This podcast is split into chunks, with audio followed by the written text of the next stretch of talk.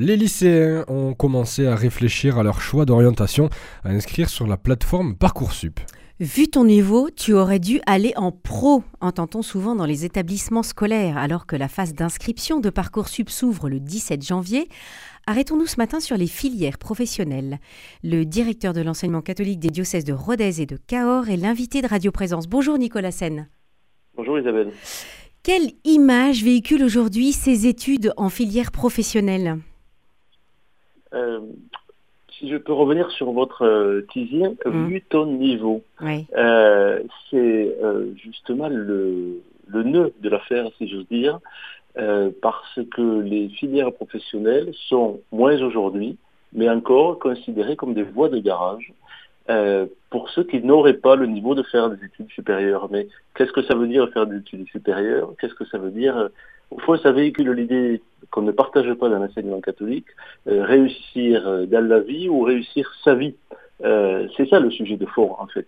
Euh, comment on permet à chaque élève qu'on accompagne de mener à bien son projet, quel qu'il soit, au-delà des clichés, du niveau. De... Alors bien sûr qu'il y a des capacités de chacun, tout le monde ne peut pas tout faire et, chacun a des capacités pour une chose ou l'autre. Mais tout le monde a des aptitudes et il n'y a pas de, euh, comment il n'y a pas de voie inférieure les unes aux autres. Mmh, oui, c'est effectivement dans la droite ligne de, ce que défend l'enseignement catholique. Dans quelle mesure cette, cette image, cette mauvaise image, justement basée sur le niveau, a évolué ces dernières années pour le, les filières professionnelles?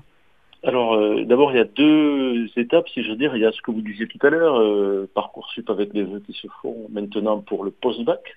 Euh, mais il y a aussi, ne l'oublions pas, des orientations euh, en trois, après la troisième. Oui. Alors avec parfois des, des troisièmes prépa métiers qui permettent de discerner vers où peut-on aller euh, et qui permettent de rentrer à lycée professionnel en seconde ou, ou donc après en parcours sup. donc il y, y, a deux, deux voies complètement séparées. Ce, ce qui, à mon sens, qui permet de changer le regard sur ces filières professionnelles aujourd'hui et qui a fait cette évolution, euh, c'est que chacun autour de nous, euh, nous avons des exemples de personnes qui ont suivi des voies pro d'une part et qui sont ont parfaitement euh, accompli ce qu'ils avaient à faire dans leur vie. Euh, donc il y a peut-être la parole qui se libère un peu. Euh, il y a aussi probablement un changement de génération pour les générations précédentes. Euh, le, le, nec plus ultra était le métier intellectuel, etc. Et donc les accidents de vie de chacun, la, la société qui évolue, le changement de parcours, le fait que la linéarité du parcours professionnel ne soit plus la même aujourd'hui, me semble-t-il, porte plus d'ouverture pour nous, mais aussi pour les parents, mais aussi pour les enseignants, parce qu'il y a un travail à faire dans le corps enseignant pour valoriser les, les filières professionnelles. Ça se fait, euh, ça prend du temps, parce qu'il y a aussi un changement de mentalité dans la société comme dans l'école.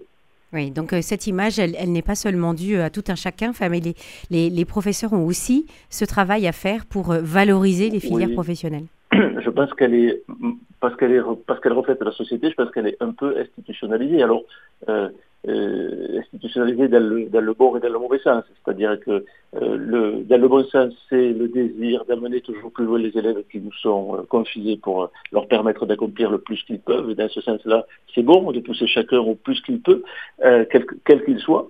Euh, et, et, dans le mauvais sens, il y a parfois un peu, on le sait, dans nos institutions et dans notre institution, un peu de raideur. mais aujourd'hui, en plus, ce qui a permis aussi de changer l'image, me semble-t-il, c'est euh, la filière pro totalement intégrée à la filière classique. Je donne un exemple. En 1990, quand le bac pro a été créé, on ne pouvait pas. Alors, après un, après un BEP, on pouvait faire un bac pro. Après le bac pro, on ne pouvait pas faire un BTS. Euh, ça, ça a changé. Voilà, donc c'était c'était le on, parle en 1990, on ne parle pas de 200 ans en arrière, on parle de 30 ans en arrière. Euh, Aujourd'hui, les passerelles qui sont créées, ça c'est un bien, avec les, les, navettes qui peuvent avoir lieu entre les filières, etc., font que dans la voie pro, on peut commencer par un BEP, on peut faire un bac pro, on peut faire un BTS, et puis ensuite on peut faire un bachelor, etc., etc. Donc le travail a été fait aussi par les, par l'éducation nationale, du coup là et par nous sur le terrain, euh, pour permettre que dans la voie pro, euh, on puisse atteindre le plus euh, haut niveau d'excellence de son métier. Euh, et ça, je pense que ça a contribué à, à, à valoriser les choses. Ce n'est plus la, la voie pro, c'était tu fais trois, tu fais deux ans, tu fais trois ans, ça se place dans les années 60. Hein. C'est un certif euh, après la cinquième ou après la troisième au mieux, euh, tu pars, tu fais deux ans d'apprentissage et tu t'installes. Aujourd'hui, euh, on peut dans la voie pro avoir un cursus qui permette de poursuivre des études et acquérir une compétence au service de la société. Mhm. Alors le lycée professionnel délivre les diplômes suivants, donc le CAP, le bac professionnel et le BEP. Tous les CAP et certains bacs professionnels peuvent être effectués en alternance. Qu'est-ce que permet cette alternance?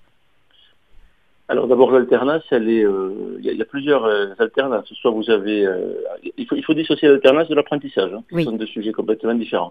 l'alternance, elle permet d'abord d'aller au plus près de la réalité du terrain. Aujourd'hui, nos jeunes, dans un monde qui est, on le déplore souvent parfois trop, trop virtuel, euh, ont besoin de se confronter à la réalité. Euh, on a tous vu nos enfants regarder un tuto et se dire c'est facile, je vais le faire. Quand le passage à la main fait que c'est un peu plus compliqué.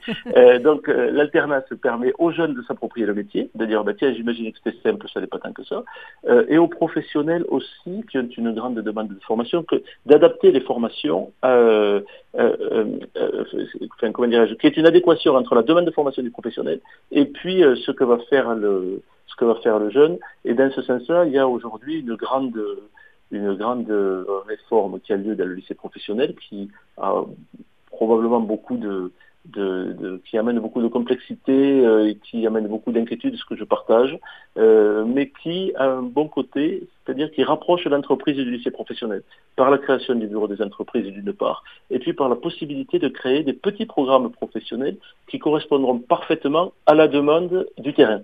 Euh, une des difficultés du lycée professionnel a été pendant longtemps qu'on formait des jeunes un peu trop loin de l'entreprise, même s'il y avait des stages. Aujourd'hui, on rapproche l'entreprise de la formation professionnelle et on a la possibilité sur nos territoires, on le fait d'ailleurs par endroit, euh, de créer des formations courtes de 6 mois, 8 mois, du moment qu'il y a un bassin d'emploi qui le demande, qu'il y a une spécificité qui le demande. Alors vous parlez, Nicolas Sem, justement de, votre territoire, on parle de, l'Aveyron et puis aussi du Lot. Quel est l'ancrage de ces établissements euh, euh, qui, permettent une formation professionnelle dans le territoire? Alors d'abord, euh, euh, c'est euh, une réalité historique. à, à Figeac, à Cahors, à Bizot, à Villefranche, à Saint-Afrique, à Rodez, nous avons des, lycées professionnels qui le plus souvent, et même toujours sur structure, ne sont pas des lycées professionnels seuls. Ils sont adossés soit à un lycée, soit à un collège, voilà. et ils ont répondu à un moment, alors tout l'enjeu est qu'ils ont répondu à un moment à, à une demande, et nous avons créé des plateaux techniques, c'est-à-dire des supports pour apprendre. Euh, et aujourd'hui, euh, avec la région qui porte euh, les lycées, je le rappelle, c'est la région qui est responsable des lycées, y compris des lycées pro, y compris des investissements, c'est faire évoluer ces lycées professionnels et ces plateaux techniques vers des métiers de demain, euh, puisque quand on fait de la serrurerie, euh, demain on va pas faire de la pâtisserie. Donc euh, il y a quand même des incidences fortes en termes d'investissement et d'immobilier. Donc comment, dans nos, nos, nos, formations d'aujourd'hui, nos structures d'aujourd'hui, on répond à la demande non pas de, de, de demain parce qu'elle est déjà là, mais d'après-demain et comment on est en prospective. Et le sujet majeur, c'est celui-là avec un deuxième sujet, puisqu'on a la spécificité à Rodez d'avoir euh, l'établissement Carnus, qui est supérieur, euh, qui est le pendant de Salière de Toulouse, euh, qui a des BTS notamment et puis des bachelors, qui est comment on fait, comment on, offre aussi une évolution du supérieur sur tous ces sur tous ces métiers et comment sur le territoire on n'est pas obligé parce qu'on le sait, nos Aveyronnais, nos Vautois sont très attachés au territoire, on n'est pas obligé d'aller euh, loin pour apprendre et pour euh, apprendre avec un niveau de qualification élevé. Mmh. Vous dites, Nicolas Sen, que euh, s'adapter au métier de demain, c'est déjà fait, c'est déjà aujourd'hui. Et alors, comment, est-ce que vous auriez un exemple à nous donner sur cette adaptation de l'enseignement professionnel pour les métiers d'après-demain? Eh bien, là, nous sommes en réflexion avec la région, puisque le comité régional de l'enseignement catholique qui pilote ces formations supérieures sous la présidence de ma collègue Bénédicte André-Jacques des DEC de d'Auch et de Tarbes, euh, réfléchit à euh, spécialiser deux établissements euh, sur la région avec des investissements importants pour répondre, quand je dis non pas demain, demain c'est 2024, mais pour à l'horizon 2030, se dire quels sont, comment faudra-t-il former nos jeunes? On ne veut pas courir après la patrouille, si vous me pardonnez l'expression. Euh, on ne va pas euh, se dire il faut se former à l'informatique. Se former à l'informatique, c'est déjà euh, trop tard. par exemple, on a une filière liée à la construction durable, etc., qui est aujourd'hui un peu petite, ou en tout cas symbolique, qui est bien présente, mais qui n'a pas l'ampleur qu'on voudrait, ben, si on identifie que euh, demain, c'est un enjeu de formation et pour le territoire, comment on met en place des formations qui permettront d'accueillir ces jeunes. Le sujet de fond, c'est euh, comment définir, euh, enfin, c'est non pas la stratégie pour y aller, mais ne pas se tromper dans les choix qu'on va opérer pour que ce qu'on va porter pendant plusieurs années euh, corresponde bien à la réalité de 2030. Et dans un monde hyper mouvant et hyper compliqué, je pense que voilà, c'est là où c'est le discernement que l'on doit opérer avec justesse pour ensuite mettre tous les moyens et y arriver. Et, comment faites-vous pour opérer ce discernement? De quelles aides bénéficiez-vous? De quels conseils? De quel accompagnement? Alors là, euh, c'est euh, bien sûr, on a l'accompagnement et un travail avec le secrétaire général de l'enseignement catholique, hein, qui est précieux. On a le comité régional de l'enseignement catholique. Après, on essaie de faire des études prospectives, c'est-à-dire à la fois des études de population, euh, et vous avez vu que sur, euh, alors globalement en France, les derniers chiffres de ces jours-ci sur la, population et les naissances ne sont pas très bons, euh, mais comment sur notre territoire il y a la mobilité, comment on permet une formation au plus près du territoire, puisque notre volonté, ce qui nous guide, notre fil rouge, c'est de permettre partout le libre choix de l'offre éducative. C'est-à-dire comment on aménage le territoire, comment sur notre région, parce que c'est une compétence régionale, et à ce titre, dans des évêques, je, suis le délégué de tutelle pour, pour cette région-là, euh, pour ce sujet, euh, comment sur notre territoire, euh, on, construit une offre éducative de qualité, y compris dans le pro, qui permette, dans une zone géographique normale ou avec des, des transports normaux, sans traverser la région, aux parents de choisir l'enseignement catholique parce que le fond, c'est celui-là. Euh, tant euh, dans le premier degré que jusqu'au bout de la, du cursus, si j'ose dire, au terme du supérieur et du lycée pro, c'est sur notre territoire, avoir une présence, puisque nous portons cette mission-là, euh, qui permette euh, l'offre éducative de qualité partout et pour tous. Avec cette, cette, liberté de choix, en Aveyron, il y a quand même 10 lycées professionnels de l'enseignement catholique qui ouvrent leurs portes aux nouveaux élèves. Euh, quelle spécificité Nicolas Sen apporte précisément cet établissement privé? Alors, il y a la spécificité professionnelle qui est, qui est c'est-à-dire déjà établie. Il y a surtout que dire, il n'y a pas plus de spécificité dans les, lycées pro que dans les autres établissements de l'enseignement catholique. Euh, il y a quand même un petit euh, plus. Il y, a, un plus, mais comme dans les autres, dans les autres, euh, dans les autres établissements privés catholiques, le, plus peut-être que je, pourrais, que je pourrais identifier, il est dans notre volonté farouche d'accompagner chacun un au plus haut de ce qu'il peut, et surtout d'accompagner chacun dans la liberté de son choix, c'est-à-dire euh, permettre de, construire des, des, jeunes vertébrés qui puissent en toute liberté poser un acte qui va les engager sur toute leur vie.